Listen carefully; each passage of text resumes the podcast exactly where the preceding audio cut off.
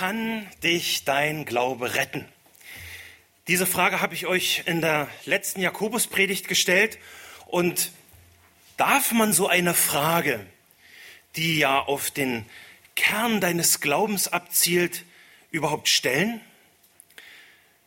Ist das nicht viel zu persönlich? Ist das nicht vielleicht sogar viel zu anmaßend und arrogant, so eine Frage zu stellen? Glaube ist doch Privatsache, oder? Wenn wir als Botschafter an Christi Stadt unseren Glauben bekennen, ist das schon ganz okay. Aber mit solchen persönlichen Fragen andere Gläubige und ihren Glauben zu konfrontieren und sogar zu hinterfragen, sodass sie sich vielleicht sogar bedrängt fühlen in ihrem Glauben, das geht doch zu weit. Siehst du das auch so? Eine sehr prominente Christin, die das so ähnlich sieht, ist Margot Käßmann. Vielleicht habt ihr diesen prominenten Namen schon gehört. Ja, sie ist eine Art Paradepferd der evangelischen Kirche hier in Deutschland. Und als studierte Theologin äh, wurde sie erst Pfarrerin, dann Bischöfin, dann sogar Ratsvorsitzende der evangelischen Kirche in Deutschland. Und das ist wirklich eine echte Hausnummer. Sie hatte einige Lehrstühle inne, schrieb auch zahlreiche Bücher, die sich aber auf unserem Büchertisch eher nicht finden. Und das ist wirklich gut so. Warum? Nun, sie wurde 2012 von der evangelischen Kirche ganz offiziell als Botschafterin des Reformationsjubiläums berufen und deswegen durfte sie dann als Botschafterin zum 500-jährigen Reformationsjubiläum 2017 in Wittenberg eine dieser großen Hauptreden halten. Äh, man konnte dann später in den Medien die Schlagzeile lesen, ich zitiere, Reformationsbotschafterin Margot Käßmann hat in ihrer Predigt dazu aufgerufen, Glauben zu bekennen ohne gleichzeitig anderen die eigene Wahrheit abzuerkennen. Wörtlich sagte sie, und jetzt hört bitte ganz genau zu, es geht in einer säkularen und zunehmend multireligiösen Gesellschaft darum, die eigene Wahrheit zu bekennen, ohne anderen abzuerkennen, dass sie ihre Wahrheit gefunden haben. Dieser Satz tut mir, der ich wirklich an die reformatorischen Grundsätze glaube, echt weh. Ich wiederhole den nochmal, hört nochmal zu, lasst euch das auf der Zunge zergehen. Es geht in einer säkularen und zunehmend multireligiösen Gesellschaft darum, die eigene Wahrheit zu bekennen, ohne anderen abzuerkennen, dass sie ihre Wahrheit gefunden haben. Allein aus diesem einen Satz wird deutlich, dass Frau Käßmann zwar vielleicht die Botschafterin der evangelischen Landeskirche ist, aber dass sie definitiv nicht Botschafterin an Jesu Christi Stadt ist. Derjenige, der die personifizierte Wahrheit ist, unser Herr Jesus Christus, würde ihr energisch widersprechen. Und gerade Luther, der uns ja mit der Reformation die Rettung allein durch Christus, allein durch Glauben, allein durch Gnade und allein durch die Schrift wiederentdeckt hat, hätte diese Pastorin vermutlich schon wegen dieses einen Satzes von seiner Wittenberger Kanzel heruntergejagt. Jesus allein ist der Weg und die Wahrheit und das Leben. Das ist unser biblisches Bekenntnis. Und das ist unsere Botschaft, die wir an Christi Stadt an alle Menschen unserer Gesellschaft weitergeben wollen. Nur Jesus rettet. Und deswegen müssen wir uns und auch unsere Nächsten immer wieder so eine Frage stellen. Kann dich dein Glaube retten? Diese Frage fühlt uns auf den Zahn und hoffentlich ist deine Wurzel gesund, sonst sind Schmerzen vorprogrammiert. Gerade wenn wir uns mit dem Jakobusbrief beschäftigen. Wenn wir diese Frage stellen, dann geht es uns nicht um irgendwelches intellektuelle Umherphilosophieren, um irgendwelche Streitgespräche, sondern es geht uns um die Zukunft unserer Seelen und nicht nur im Hier und Jetzt, sondern auch in der Ewigkeit. Und es ist eben genau auch diese Frage, die Jakobus über den Zusammenhang unseres heutigen Predigtextes stellen, stellt. Lasst uns äh, in seinem Kontext lesen. Wir lesen Jakobus 2, Vers 14 bis 26. Jakobus 2, Vers 14 bis 26. Was hilft es, meine Brüder, wenn jemand sagt, er habe Glauben und hat doch keine Werke? Kann ihn denn dieser Glaube retten? Wenn nun ein Bruder oder eine Schwester ohne Kleidung ist und es ihnen an der täglichen Nahrung fehlt und jemand von euch würde zu ihnen sagen, geht hin in Frieden, wärmt und sättigt euch. Aber ihr würdet ihnen nicht geben, was zur Befriedigung ihrer leiblichen Bedürfnisse erforderlich ist. Was würde das helfen? So ist es auch mit dem Glauben. Wenn er keine Werke hat, so ist er an und für sich tot. Da wird dann einer sagen, du hast Glauben und ich habe Werke. Beweise mir doch deinen Glauben aus deinen Werken, und ich werde dir aus meinen Werken meinen Glauben beweisen. Du glaubst, dass es nur einen Gott gibt, du tust wohl daran. Auch die Dämonen glauben es und zittern. Willst du aber erkennen, du nichtiger Mensch, dass der Glaube ohne die Werke tot ist? Wurde nicht Abraham, unser Vater, durch Werke gerechtfertigt, als er seinen Sohn Isaak auf dem Altar darbrachte? Siehst du, dass der Glaube zusammen mit seinen Werken wirksam war und dass der Glaube durch die Werke vollkommen wurde. Und so erfüllte sich die Schrift, die spricht, Abraham aber glaubte Gott und das wurde ihm als Gerechtigkeit angerechnet und er wurde ein Freund Gottes genannt. So seht ihr nun, dass der Mensch durch Werke gerechtfertigt wird und nicht durch den Glauben allein. Ist nicht ebenso auch die Hure Rahab durch Werke gerechtfertigt worden, da sie die Boten aufnahm und auf einem anderen Weg entließ? Denn gleich wie der Leib ohne Geist tot ist, also ist auch der Glaube ohne die Werke tot. Ich bete, Herr, heilige uns in Wahrheit. Dein Wort ist Wahrheit. Amen. Beim letzten Mal hatten wir uns im ersten Punkt zwei, diese zwei elementaren Fragen, die uns Jakobus hier in Vers 14 mal angesehen. Ja, Vers 14, was hilft es, meine Brüder, wenn jemand sagt, er habe Glauben und hat doch keine Werke, kann ihn denn dieser Glaube retten? Nein, kann er nicht. Denn wir haben gesehen, dass Jakobus uns mit diesen zwei Fragen auf den Weg bringen will, um unseren eigenen Glauben zu prüfen.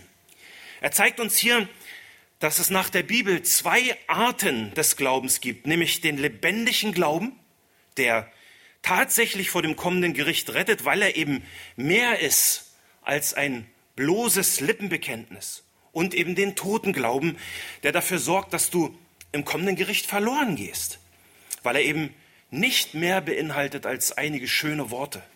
Er hat keine Taten, er bringt keine Frucht und daraus ergibt sich eben für jeden Hörer dieses Wortes von Jakobus diese persönliche Anwendungsfrage, kann mich mein Glaube retten?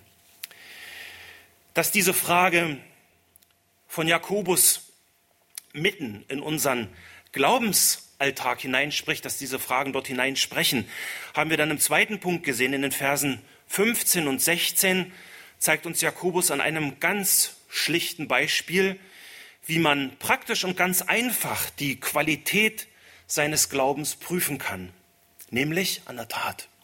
Vers 15. Wenn nun ein Bruder oder eine Schwester ohne Kleidung ist und es ihnen an der täglichen Nahrung fehlt, und jemand von euch würde ihnen sagen, geht hin in Frieden, wärmt und sättigt euch, aber ihr würdet ihnen nicht geben, was zur Befriedigung ihrer leiblichen Bedürfnisse erforderlich ist, was würde das helfen? Nichts. So ein Lippenbekenntnis ohne Taten, wie in diesem Beispiel hier von Jakobus, hilft nichts und nützt nichts. Es nützt uns nichts und erst recht nicht unserem notleidenden Nächsten. Deswegen haben wir dann mit Jakobus äh, ein erstes Fazit dieses Abschnitts in Vers 18 gezogen. Ja, Vers 18. So ist es auch mit dem Glauben. Wenn er keine Werke hat, so ist er an und für sich tot.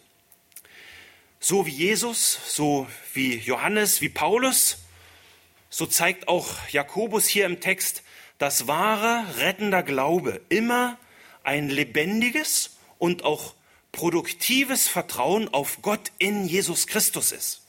Glaube ohne Werke ist tot. Lebendiger Glaube ist eben mehr als ein Bekenntnis mit tatenloser Menschenfreundlichkeit, denn als wahrhaft errettete Gläubige sind wir eben auch Gottes Mitarbeiter. Wir sind Teil am Leib Christi, wir sind bekennende Boten des Evangeliums, Wir sind Mitarbeiter in Gottes Hand und deswegen können wir dann eben auch Werkzeuge in Gottes Hand sein für seine praktische Hilfe am nächsten. Äh, am nächsten sein. Werke retten nicht, das ist ganz klar, aber Werke sind eben ein Lebenszeichen eines lebendigen Glaubens. Eben deswegen ist diese Frage so wichtig, kann dein Glaube dich retten? Hat dich diese Frage jetzt seit der letzten Jakobuspredigt beschäftigt? Zu welchem Ergebnis bist du dann gekommen für dich? Hast du einen Selbstcheck gemacht? Was Jakobus hier schreibt, ist eigentlich so einfach und klar wie so oft und trotzdem kann er hier noch keinen Abschlusspunkt setzen. Warum? Weil er die Denkweise und die Ausflüchte seiner Schäfchen kennt. Er weiß sehr genau, wie wir ticken. Wir wollen uns jetzt heute die nächsten drei Verse ansehen in diesem Abschnitt und mit denen stellt Jakobus eben weiter diese Frage an die Echtheit unseres Glaubens, die er hier quasi weiter durchbuchstabiert. Zu diesen drei nächsten Versen habe ich euch drei Punkte mitgebracht. Erstens ein sorgfältiger Diskurs. Zweitens über vermeintliche Rechtgläubigkeit von Menschen und Dämonen. Und drittens eine Frage bringt Hoffnung Gottes Einladung an dich. Und ihr findet das im Wochenblatt natürlich. Also, lasst uns nochmal die Verse 18 bis 20 lesen. Jakobus 2, Vers 18. Da wird dann einer sagen, du hast Glauben und ich habe Werke. Beweise mir doch deinen Glauben aus deinen Werken, und ich werde dir aus meinen Werken meinen Glauben beweisen. Du glaubst, dass es nur einen Gott gibt? Du tust wohl daran. Auch die Dämonen glauben es und zittern. Willst du aber erkennen, du nichtiger Mensch, dass der Glaube ohne die Werke tot ist? Also erstens ein sorgfältiger Diskurs. Ein Diskurs ist im alltäglichen Sprachgebrauch erstmal nur eine durchaus lebhafte Diskussion oder Erörterung eines Themas, in unserem Falle zum Thema Glauben und Werke. Aber in der Wissenschaft und Theologie ist ja eine Wissenschaft, ist ein Diskurs per Definition eine methodisch aufgebaute Abhandlung über ein bestimmtes Thema. Und was Jakobus hier tut, ist, dass er beides macht. Auf der einen Seite baut er hier in diesem ganzen Abschnitt eine methodische Abhandlung auf und auf der anderen Seite steigt er hier jetzt in Vers 18 in eine theologische Diskussion ein. Und diese Diskussion hier ist eine Diskussion, die so in ähnlicher Weise in jeder Gemeinde stattfinden könnte. Du versuchst, jemandem die klare Lehre der Bibel aufzuzeigen, nämlich dass Glaube ohne Werke tot ist. Bringst dazu dann noch ein einfaches Beispiel, so aus dem Glauben, Glaubensalltag, so mit diesen notleidenden Geschwistern. Und weil es deinem Gegenüber, mit dem du diskutierst, dann ungemütlich wird, er sich vielleicht sogar durch diese wirklich leicht verständlichen Wahrheit von Jakobus hier angegriffen fühlt in seinem Selbstwertgefühl, will er sich dann verteidigen. Wie macht er das? Er verlagert, dein Diskussionspartner verlagert sein Gespräch von der Lebenspraxis lieber in eine intellektuellere, in eine theologischere Ebene. Denn philosophieren kann man ja über alles, solange man nur den eigenen Glauben bekennt, ohne dem Diskussionspartner seine eigene Wahrheit abzuerkennen. Ganz im Sinne von dem, äh, äh, von dem Zitat von Frau Käßmann in meiner Einleitung. Aber wie reagiert Jakobus in so einen Diskurs? Das sehen wir hier in Vers 18. Und jetzt schaut bitte genau in eure Bibeln. Wir lesen Vers 18. Da wird dann einer sagen, einer sagt, zur Erinnerung, wir sind hier im Kontext im Gemeindeleben, ja? Es geht hier deutlich um eine Diskussion, die so auch in unserer Gemeinde hier mit Besuchern unseres Gottesdienstes stattfinden könnte. Elberfeld, Elberfelder übersetzt, äh, es wird aber jemand sagen. Aber es geht also um jemanden, der dem, was Jakobus vorher gesagt hat, widerspricht. Er will mit seinem Einwand, den er jetzt tut, einen Gegensatz zu Jakobus aufzeigen. Er will deutlich zeigen, dass er anders denkt als Jakobus. Was sagt dieser einer, dieser jemand? Du hast Glauben und ich habe Werke. Dein Diskussionsgegner gesteht dir also zu, dass du Glauben hast. Er sieht deine Aufrichtigkeit, dass du es ehrlich meinst. Und er gesteht dir deine Überzeugung zu. Ganz im Sinne von Frau Käsmann toleriert er das Bekenntnis deines Glaubens. Für ihn ist das kein Problem. Es ist halt deine Wahrheit und das ist okay. Du kannst und sollst ja das glauben, was du als deine Wahrheit erkannt hast. Hauptsache, es hilft dir. Du hast Glauben und das ist okay. Aber weißt du, ich, ich habe Werke und das ist meine Wahrheit. Zu der stehe ich. Ja. Was dieser jemand hier versucht, ist diese durchgehende biblische Lehre, nämlich dass Glaube und Werke untrennbar miteinander verbunden sind, aufzulösen. Er versucht hier Glaube und Werke voneinander zu trennen. Und das kann Jakobus nicht zulassen. So tolerant ist Jakobus nicht. Und so tolerant dürfen wir auch nicht sein, dass wir zulassen, dass klare biblische Lehre aufgelöst wird. Wie beantwortet Jakobus diese unbiblische These? Er antwortet seinen Diskussionsgegner in Vers 18. Beweise mir doch deinen Glauben aus deinen Werken und ich werde dir aus meinen Werken meinen Glauben beweisen. Elberfelder und Luther übersetzen den Vers etwas deutlicher. Ja, danke an meine Brüder, die mich da aufmerksam gemacht haben. Sie schreiben beide, zeig mir deinen Glauben ohne die Werke. So will ich dir meinen Glauben aus meinen Werken zeigen. Was Jakobus hier macht, ist wirklich clever. Und das muss uns nicht wundern, weil es kommt ja direkt von Gott. Er zeigt hier mit seiner Antwort, dass sein Diskussionspartner seine These nicht beweisen kann. Denn eine These ist eben nur eine Behauptung. Sie kann sehr logisch und sehr bequem sein. Sie kann auch schön klingend in unseren Ohren kitzeln. Aber sie hat ohne Beweise keinen Wert. Jakobus hat keine Probleme damit, aus seinen Werken seinen Glauben zu beweisen. Und das können wir auch heute noch anhand der biblischen Informationen, die wir über ihn haben. Ja, das können wir aufzeigen. Sein Glaube war sichtbar in seinem Leben. Er hatte einen lebendigen und produktiven Glauben. Aber, aber wie will sein Diskussions seinen Glauben beweisen, wenn er seinen Glauben, wenn er, wenn er das Bekenntnis seiner Lippen nicht mit sichtbaren Werken untermauern kann? Das geht nicht. Denn Glaube allein ist eben nicht sichtbar. Seine These bleibt eine unbewiesene Aussage. Sie bleibt nur eine unbiblische Annahme.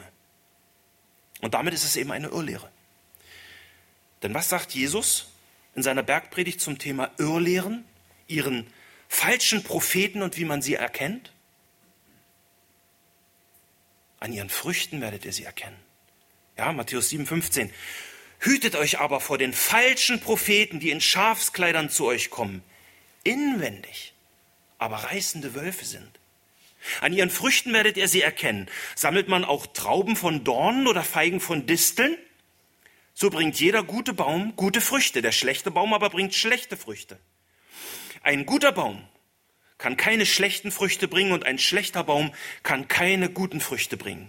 Jeder Baum der keine guten Früchte bringt, wird abgehauen und ins Feuer geworfen. Darum werdet ihr sie an ihren Früchten erkennen.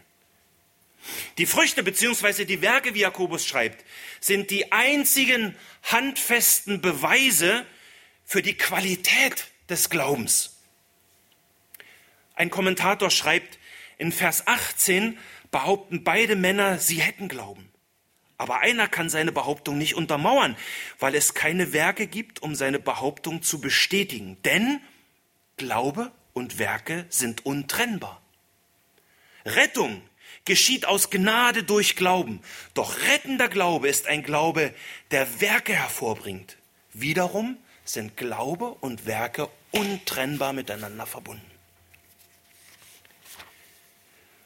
Und im Angesicht von dem, was Jakobus hier in Vers 18 schreibt, müssen wir uns eben als aufmerksame Hörer dieses Wortes Gottes wieder die Frage stellen, kann mich bzw. kann dich dein Glaube retten?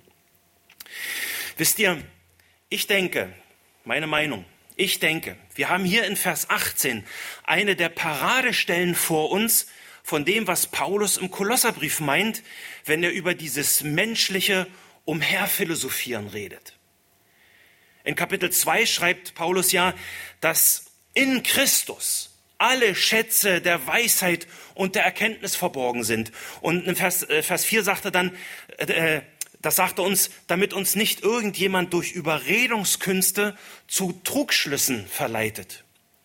Und dann warnt er in Kolosser 2, Vers 8, Kolosser 2, Vers 8, habt Acht, dass euch niemand beraubt durch die Philosophie und leeren Betrug gemäß der Überlieferung der Menschen, gemäß der Grundsätze der Welt und nicht Christusgemäß. Der menschliche Trugschluss in diesem heutigen Vers von Jakobus ist, dass jemand sagt, Glaube und Werke gehören nicht zusammen. Der Punkt, an dem sich der Diskussionsgegner von Jakobus hier durch menschliches Philosophieren persönlich berauben lässt und wo er eben auf leeren Betrug hereinfällt, ist, es gibt auch einen rettenden Glauben, der keine Werke hervorbringt. Und das ist tatsächlich eine echte Lehre gemäß der Überlieferung der Welt. Eine Lehre gemäß den Grundsätzen der Welt. Das ist keine gesunde biblische Lehre. Das, was der Diskussionsgegner von Jakobus hier in Vers 18 behauptet, ist nicht Christusgemäß. Und das bringt mich zu Punkt 2. Punkt 2 über vermeintliche Rechtgläubigkeit von Menschen und Dämonen. Wir lesen Vers 19, Jakobus 2, Vers 19. Du glaubst, dass es nur einen Gott gibt? Du tust wohl daran. Auch die Dämonen glauben es und zittern. Jakobus führt jetzt seine Argumentationskette weiter und holt seinen Diskussionsgegner, der ja ein gebürtiger Jude ist, jetzt in diesem Diskurs beim Kern seines jüdischen Bekenntnisses ab. Zur Erinnerung nochmal, Jakobus schreibt hier an Jesus gläubige Juden in der Zerstreuung. Er bezeichnet ihre Versammlung sogar als Synagoge.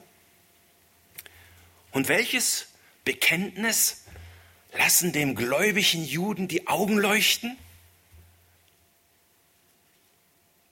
Welches Bekenntnis betet der fromme Jude in seiner Tradition mindestens dreimal am Tag? Für welches Bekenntnis wurden die Juden in ihrer Geschichte immer wieder getötet und auch in KZs gesteckt? Das Schma Israel. 5. Mose 6, Vers 4. Höre Israel, der Herr ist unser Gott, der Herr allein. Dieses Bekenntnis ist der Kern des jüdischen Glaubens. Elberfelder übersetzt, höre Israel, Jehova unser Gott ist ein einziger Jehova. Ja, Luther, Luther lässt in seiner Übersetzung sehr gut diesen, diesen Gedanken der Trinität durchblitzen, dass Gott sich als einer in drei Personen offenbart, als Vater, Sohn und Heiliger Geist. Luther übersetzt, höre Israel, der Herr, unser Gott, ist ein einiger Herr. Der Punkt hier bei Jakobus ist, dass er dieses Bekenntnis seines Diskussionspartners als als rechtgläubig anerkennt. Du glaubst, dass es nur einen Gott gibt? Du tust wohl daran, mit einem dicken Ausrufungszeichen am Ende. Ja, und das ist quasi so die Bestätigung, dass er, Jakobus, das auch so sieht. Ja, Gott ist nur einer. Dieses Bekenntnis ist rechtgläubig und es schafft bis zu einem gewissen Grad, nur bis zu einem gewissen Grad, auch Gemeinschaft mit Gläubigen, die das allein durch Jesus Christus ablehnen. Und das haben Julia und ich in unserem letzten Urlaub erlebt. Ähm, vermutlich, vermutlich habt ihr euch alle schon mal irgendwann gefragt, woher hat Julia ihre schicken bunten Röcke? Nun, heute will ich dieses Geheimnis lüften ähm, aus Jerusalem. Ja, wir waren auf dem berühmten Mahane Jehuda Markt. Dort gibt es nicht nur Gemüse, sondern auch kleine Geschäfte. Und der Vorteil ist, man muss in diesen äh, jüdischen Geschäften nicht mit den äh, Preisen rumfeilschen, wie wenn man bei dem Touristennepp in der Altstadt ist. Und wir fanden dort eben einen kleinen Laden mit einem Ehepaar, so um die geschätzten 65, 70 Jahre. In unserem mickrigen Englisch machten wir deutlich, was wir suchten. Die gemütliche Frau, ihr seht sie schon, ähm, die zeigte Julia sozusagen ihr Angebot und wir kauften dann nach einer Anprobe nicht nur einen, sondern natürlich auch zwei wunderschöne Röcke. Der Mann, der nicht mit auf dem Bild ist, der beobachtete das ganze Geschehen in seinem engen Laden mit Abstand und einen gewissen Argwohn im Blick. Man merkte deutlich, es, es war für ihn ungewöhnlich, dass für ihn offensichtliche Nichtjuden in sein kleines Geschäft kommen. Der Frau ging es nicht anders, aber, wie Frauen so sind, sie fragte uns, woher wir wären und warum wir nach Jerusalem kämen. Es begann dann ein holpriges Gespräch und wir erzählten über unsere Motive, warum wir immer wieder in die ewige Stadt kommen und warum wir Israel so sehr lieben.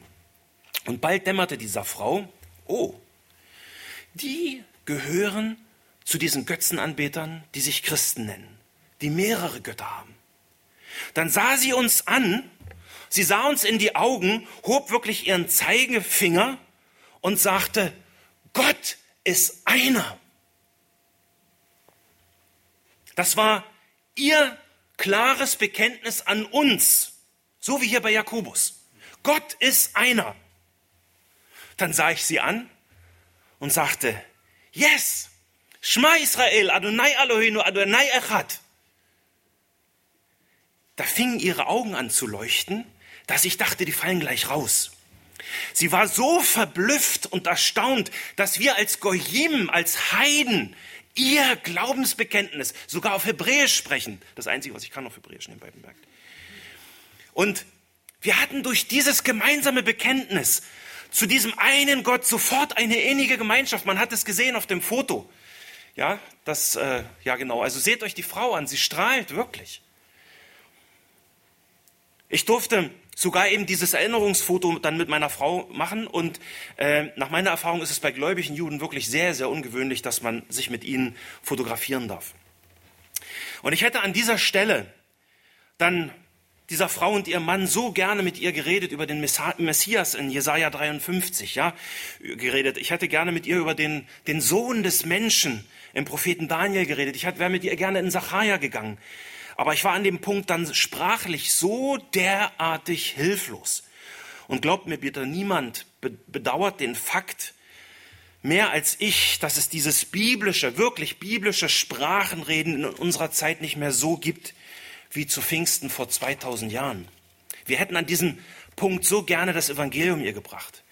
Wir konnten, Julia und ich, dann nur dafür beten, dass Gott ihnen die Augen für dieses größte Wunder in der Bibel öffnet, nämlich dass Gott Mensch wurde, um zu suchen, wie es auf unserer Tafel steht, um zu suchen und zu retten, was verloren ist. Ja, es ist wie hier in Vers 19 bei Jakobus. In gewisser Weise sind die Juden rechtgläubig. Aber durch ihr Bekenntnis, dass es nur einen Gott gibt, werden sie nicht gerettet. Weil sie eben ihre 613 Gebote nicht in vollkommener Weise einhalten können. Sie müssen genauso wie wir verstehen, dass das Gesetz des Mose, und dazu gehören ja die zehn Gebote, die auch selbst in Deutschland noch gekannt werden, dass die nur ein Zuchtmeister auf Christus hin sind. Am Gesetz sollen wir erkennen, wie sehr wir Gottes Vergebung über unser ständiges Versagen beim Halten der Gebote brauchen, damit wir uns nach Erlösung aus diesem irdischen Jammertal sehen und dann aufgrund von Glauben gerechtfertigt werden. Und zwar durch einen rettenden Glauben, der den Namen Jesus bekennt und sichtbare und überprüfbare Früchte beziehungsweise Werke hervorbringt, die der Buße würdig sind und Beweiskraft haben. Auch wenn wir uns das als, auch wenn uns das als, als Israel und Judenfreunde wirklich schmerzt, das Bekenntnis des Schma Israel, dass es nur diesen einen Gott gibt, ist zwar wahr, aber auch wenn es eben im besten Sinne rechtgläubig ist, rettet es nicht vor dem kommenden Gericht. Und wieder zurück zu Jakobus. Um seinen Diskussionsgegner endgültig den Boden unter den Füßen wegzuziehen, quasi um sein falsches Fundament zu zerschlagen mit dem Hammer des Wortes, mit dem Schwert. Geht er jetzt weiter mit seinen Argumenten und setzt noch eins obendrauf, Vers 19. Auch die Dämonen glauben es und zittern. Wieder gefolgt von einem dicken Ausrufungszeichen, das wie, für mich ist das wie so ein alles übertönender Paukenschlag nochmal. Denn auch die Dämonen, auch die Dämonen haben in gewisser Weise ein rechtgläubiges Bekenntnis. Ihnen muss man nicht erzählen, dass Gott einer ist. Das wissen sie. Sie kennen Gott persönlich. Der Gedanke mag dich vielleicht befremden, aber wir müssen bedenken, dass Dämonen von Gott geschaffene Engel sind. Ja, sie sind gefallene Engel, aber sie sind Wesen, die eine sehr gut informierte Theologie haben. Das sehen wir an vielen, vielen Stellen in der Schrift, zum Beispiel Matthäus 8. Ja, Matthäus 8. Jesus hatte gerade äh, bei der Überfahrt über den See Genezareth den Sturm gestillt und die Menschen können überhaupt nicht fassen, was da gerade passiert ist. Und die fragen sich, wer ist dieser, dass ihm selbst die Winde und der See gehorsam sind? Und dann lesen wir im nächsten Vers, Matthäus 8, 28 und 29. Und als er, also Jesus, ans jenseitige Ufer in das Gebiet der Gergasener kam, liefen ihm zwei Besessene entgegen, die kamen aus den Gräbern heraus und waren sehr gefährlich, so dass niemand auf jener Straße wandern konnte. Und wenn hier Besessene steht, dann sind das nicht irgendwie irgendwelche verrückten Menschen, die irgendwie der Psychiatrie entsprungen sind. Das sind auch nicht irgendwelche zugekifften Drogenjunkies. Im Griechischen steht hier im Text Daimonizomai, Daimonizomai. Und man hört hier das Wort Dämon durch. Das heißt, diese zwei Menschen standen unter dem Einfluss von Dämonen, der diese Menschen quasi äh, als ihr Sprachrohr gegenüber Jesus benutzten. Jesus ruft sie nicht, sondern sie laufen ihm freiwillig entgegen. Und was sagen bzw. bekennen diese Dämonen? Vers 29. Und siehe, sie schrien und sprachen, was haben wir mit dir zu tun, Jesus, du Sohn Gottes? Bist du hierher gekommen, um uns vor der Zeit zu quälen? Es muss ihnen keiner erklären, wer Jesus ist. Da gibt es keine Diskussion. Man muss nicht erst die Bibel aufschlagen und eine Argumentationskette entwickeln. Nein, das muss man nicht. Diese Dämonen wissen, wer Jesus ist das ist der Sohn Gottes. Sie sind in gewisser Weise rechtgläubig. Oder die Frau mit dem, mit dem Wahrsagegeist in Apostelgeschichte 16. Wir hatten das erst kurz, vor kurzem bei den Jungschalern.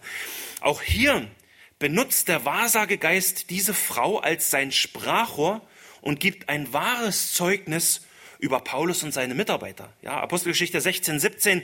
Diese Frau mit dem Wahrsagegeist folgt Paulus und seinen Mitarbeitern nach, schrie und sprach, diese Männer sind, äh, äh, diese, äh, diese Männer sind Diener des höchsten Gottes, die uns den Weg des Heils verkündigen. Ja, Gott ist der höchste Gott und dies sind seine Botschafter. Das ist ein rechtgläubiges Bekenntnis dieses Wahrsagegeistes, dessen Quelle die Hölle selbst ist. Besonders eindrücklich finde ich persönlich die Stelle aus Apostelgeschichte 19, 13 bis 16. Ja? Apostelgeschichte 19, 13, da steht, es versuchten aber etliche von den umherziehenden jüdischen Beschwörern, über denen die böse Geister hatten, den Namen des Herrn Jesus zu nennen, indem sie sagten, wir beschwören euch bei dem Jesus, den Paulus verkündigt. Ich will es deutlich sagen. Diese Juden nennen den Namen Jesus. Sie benutzen ihn für ihr Geschäft. Aber sie glauben nicht an ihn. Sie kennen ihn nicht wirklich. Sie kennen ihn nicht wirklich. Und er ist offensichtlich nicht ihr Herr und Retter. Und dann weiter, Vers 14. Es waren aber sieben Söhne eines jüdischen Hohenpriesters Skephas, äh, die dies taten. Aber der böse Geist antwortete und sprach, Jesus kenne ich und von Paulus weiß ich. Wer aber seid ihr? Und der Mensch, in dem der böse Geist war, sprang auf sie los und er überwältigte sie und zeigte ihnen dermaßen seine Kraft, dass sie entblößt und verwundet aus jenem Haus flohen. Nun, über diese Verse könnte man viel sagen, aber für den Moment genügt die Beobachtung, dass diese bösen Geister Jesus kennen. Sie haben nicht nur von ihm gehört, wie von Paulus. Im Gegensatz zu diesen jüdischen Möchtegern-Exorzisten, die Jesus nur vom Hörensagen kennen, haben sie eine persönliche Erkenntnis Jesu. Es muss uns nicht wundern, wenn Dämonen, wenn Wahrsagegeister bzw. böse Geister Jesus kennen. Sie sind Himmelswesen. Sie sind als Himmelswesen Teil seiner Realität. Und sie kennen auch die Bibel sehr genau und benutzen die Bibel als Argumentationshilfe, auch im Kampf gegen Gott, auch im Kampf gegen uns als Christen. Ihre Strategie ist, du musst einen Bibelvers nur aus seinem Textzusammenhang reißen, ihn herausnehmen und dann kannst du damit alles machen und alles begründen, was du willst. Das sehen wir zum Beispiel in Matthäus 4.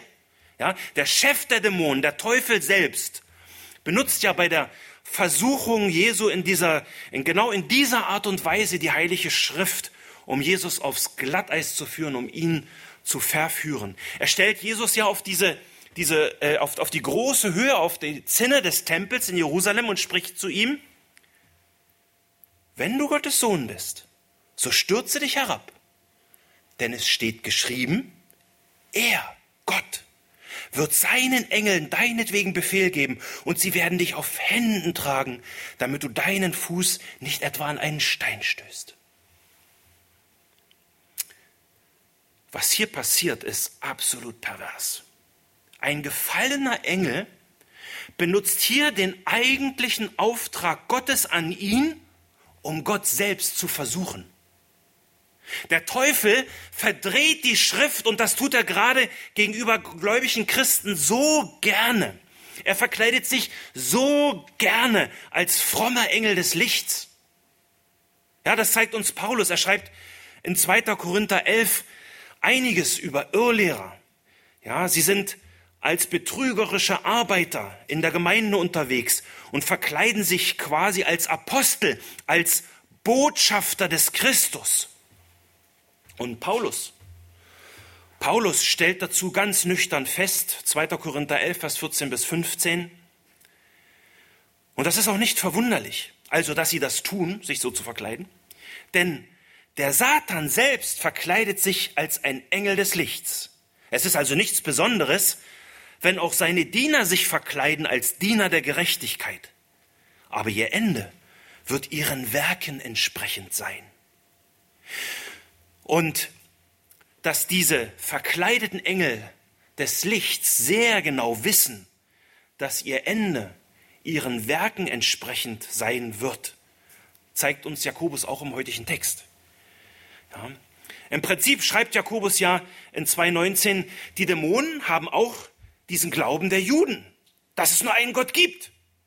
Aber was bewirkt dieser Glaube bei den Dämonen? Angst. Angst. Denn die, die, die, Dämonen wissen sehr genau, was sie im kommenden Gericht erwartet. Und deswegen zittern sie. Nochmal Vers 19. Auch die Dämonen glauben es und zittern. Menge übersetzt. Sie schaudern. Dieses Wort kommt nur dieses eine Mal in der ganzen Bibel vor. Und wichtig ist ja diese Beobachtung, dass dieses Wort, dieses Verb wieder in der Gegenwartsform steht. Das heißt, diese Angst, dieser Schrecken, dieses Zittern und Erschaudern vor diesem einen Gott vergeht nicht. Ihre korrekte Theologie, ihr scheinbar rechtgläubiges Bekenntnis führt nur dazu, dass ihnen quasi dauerhaft die Haare zu Berge stehen aus Angst vor diesem einen Gott und dem, was sie in der Zukunft erwartet. Und wenn man das versteht, dann versteht man auch diese Reaktion der zwei Besessenen in Matthäus 8, die wir vorhin gelesen haben, ja? Als sie Jesus, diesen wahrhaftigen Gott sehen, schreien sie aus Angst. Steht ausdrücklich da, sie schreien. Bist du hierher gekommen, um uns vor der Zeit zu richten und zu quälen? Halten wir also mit Jakobus fest.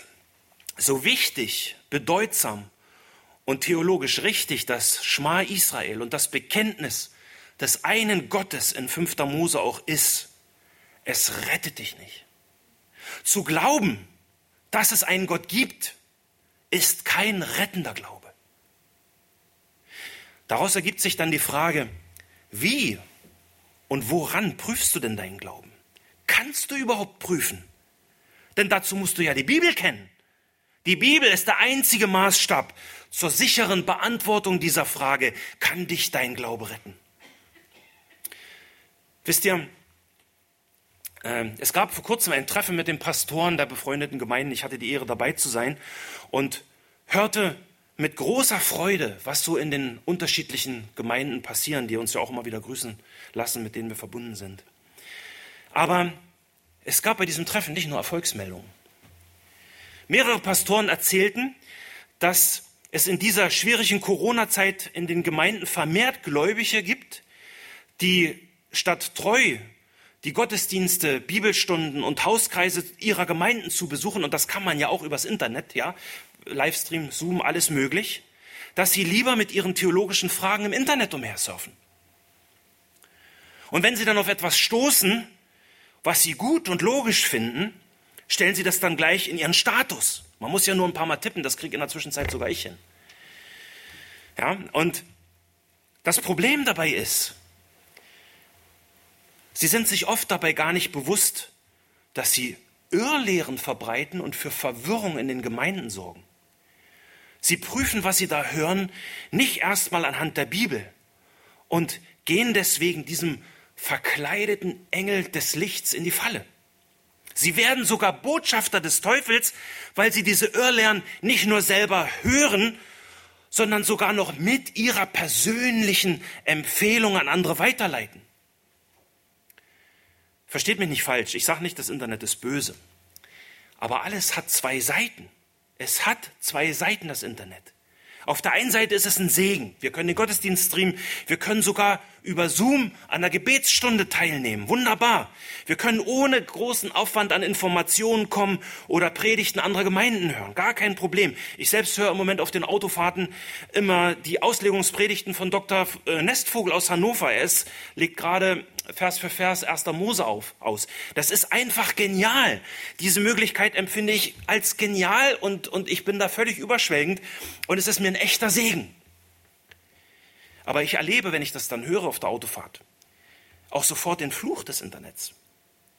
Ja, denn, denn YouTube macht mir dann sofort Vorschläge, was mich nach ihrer Beobachtung noch interessieren könnte.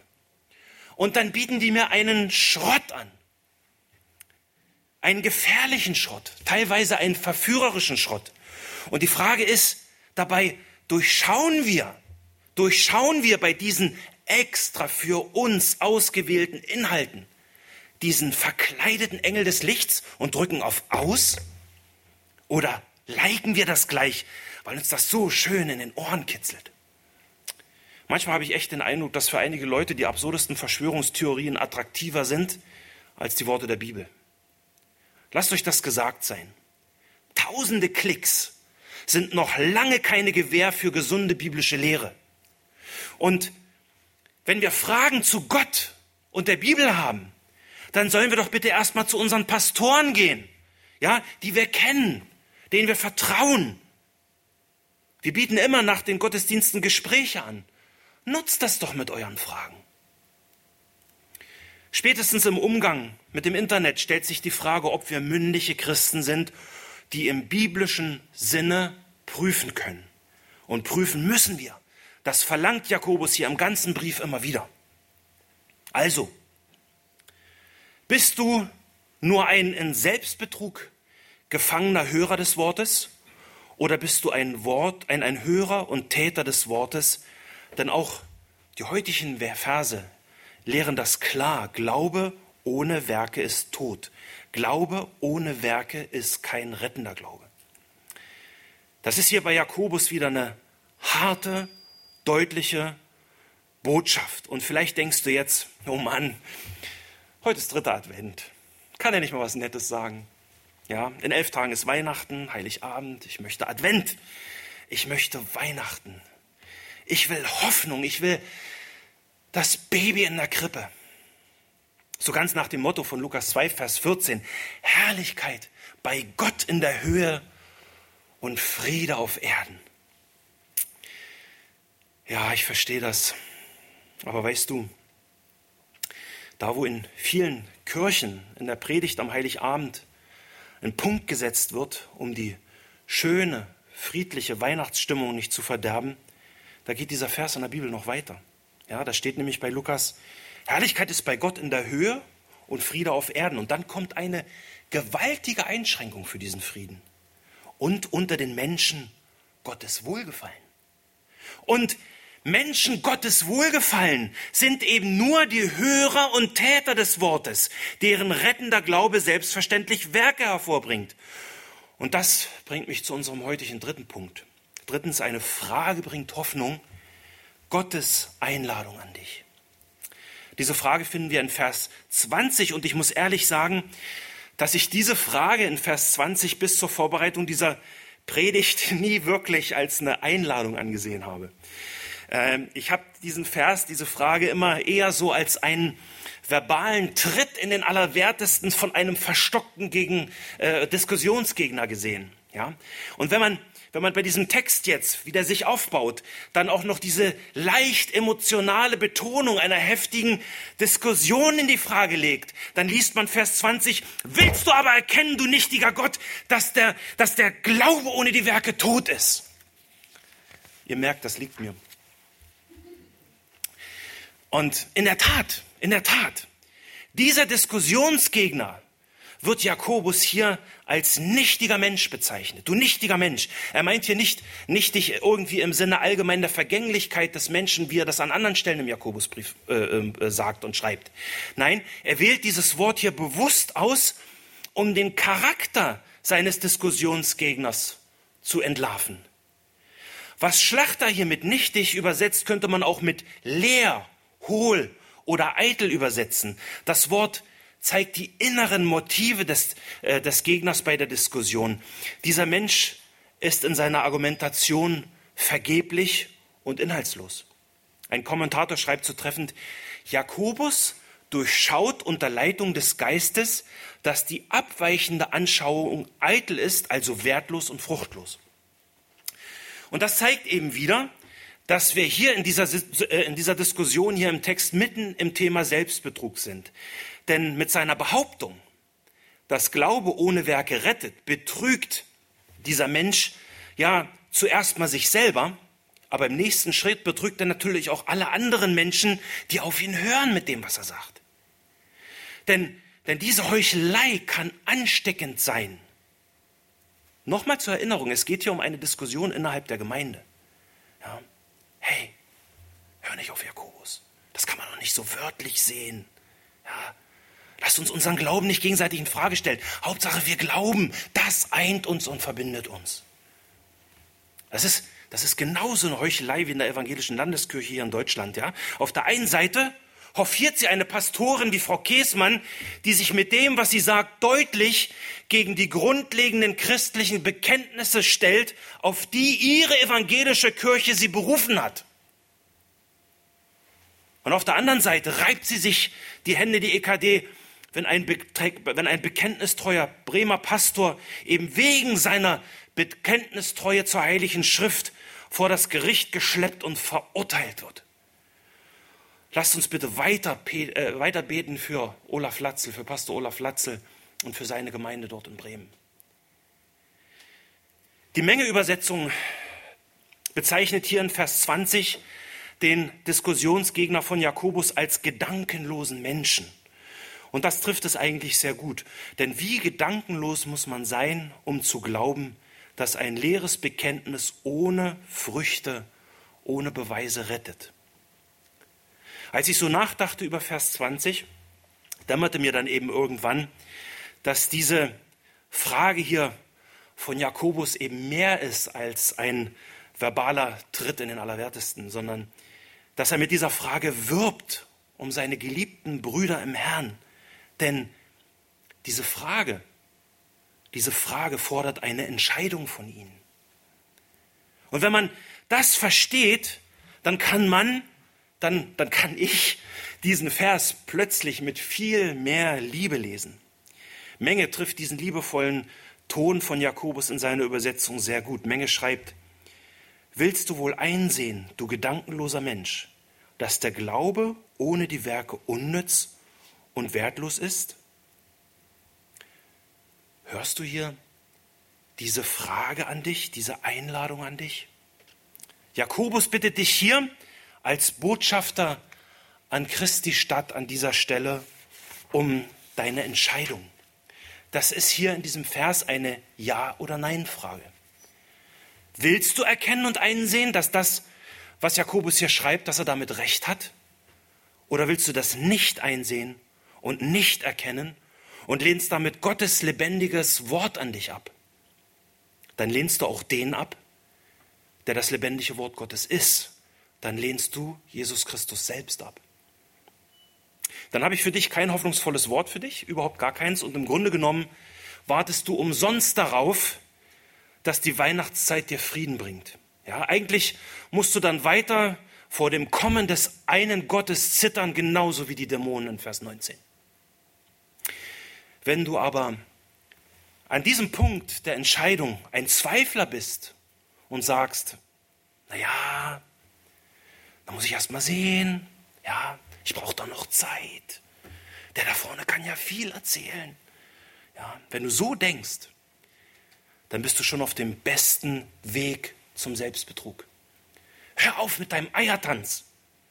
Jesus sagt in seiner Bergpredigt ganz klar und deutlich, bittet, so wird euch gegeben, sucht, so werdet ihr finden, klopft an, so wird euch aufgetan. Denn jeder, der bittet, empfängt.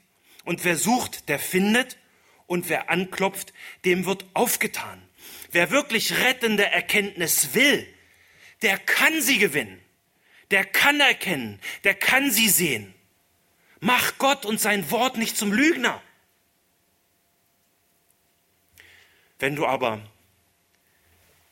auf diese Einladung mit einem lauten Ja reagierst, ja, natürlich gehören Glaube und Werke untrennbar zusammen. Und wenn du dich dann selbst prüfst und dann sagst, ja, ich habe rettenden Glauben.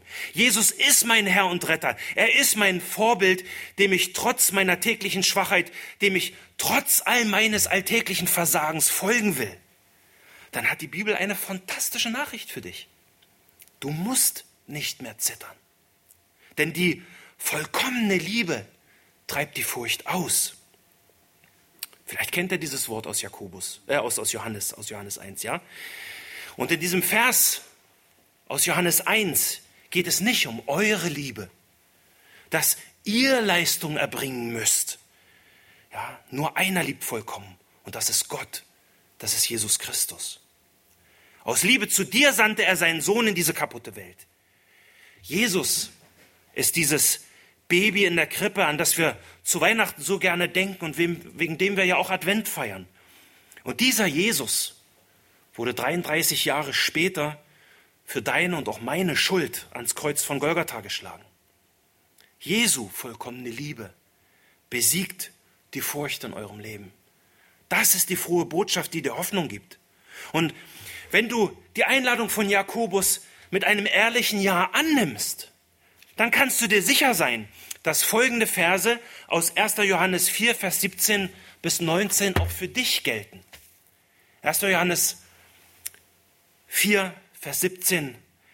Darin ist die Liebe bei uns vollkommen geworden, dass wir Freimütigkeit haben am Tag des Gerichts.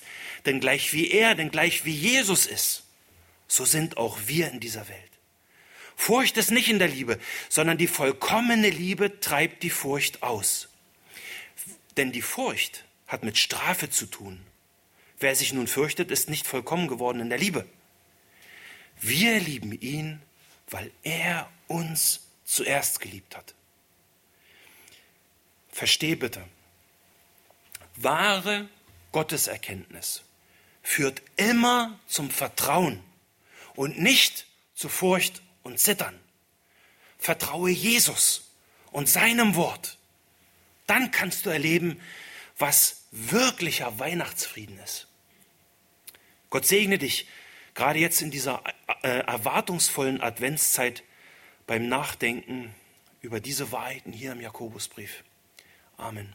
Lasst uns bitte aufstehen und kurz beten.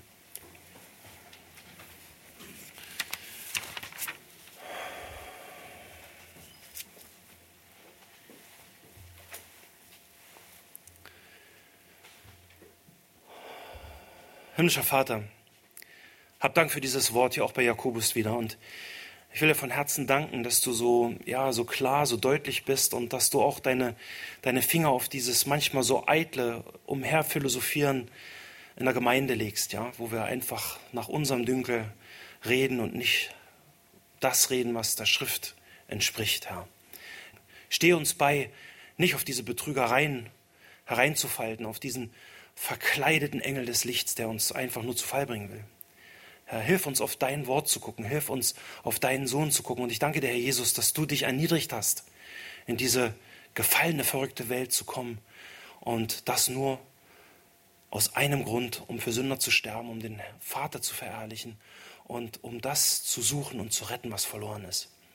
Herr, bitte lass diesen Teil der Weihnachtsbotschaft in die Herzen der Menschen fallen. Und wir bitten dich, dass, dass du Menschen zur Errettung bringst, die wirklich aufrichtig suchen und auch aufrichtige Antworten dadurch bekommen. Herr, du verheißt das in deinem Wort und ich bitte dich, dass du diese Verheißungen erfüllst. In unserem Leben, aber auch in unserem, im Leben unserer Nächsten. Herr, bring Menschen zur Errettung durch dein Wort. Amen.